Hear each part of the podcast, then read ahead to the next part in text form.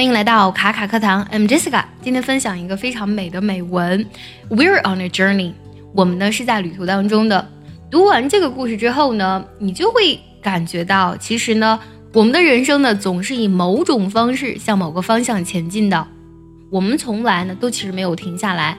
其实当你停下来，它也是一种选择，它也是呢一种你向另外一个方向或者某一个方向前进的方式。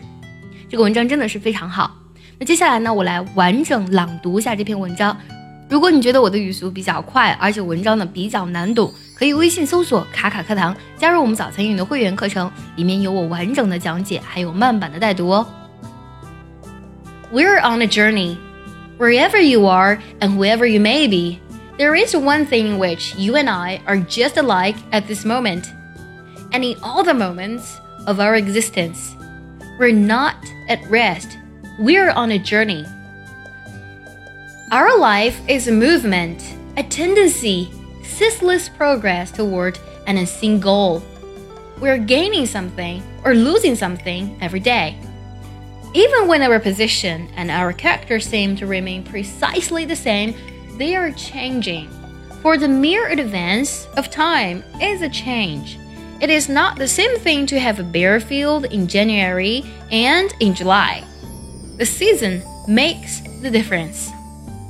The limitations that are childlike in children are childish in the man. Everything that we do is a step in one direction or another. Even the failure to do something is in itself a deed. It sets us forward or backward. The action of the negative pole of a magnetic needle is just as real as the action of the positive pole.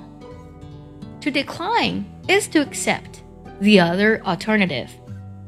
Are you nearer to your port today than you were yesterday? Yes, you must be a little nearer to some port or other. For since your ship was first launched upon the sea of life, you have never been still for a single moment. The sea is too deep. You could not find an anchorage if you would. There can be no pause until you come into port.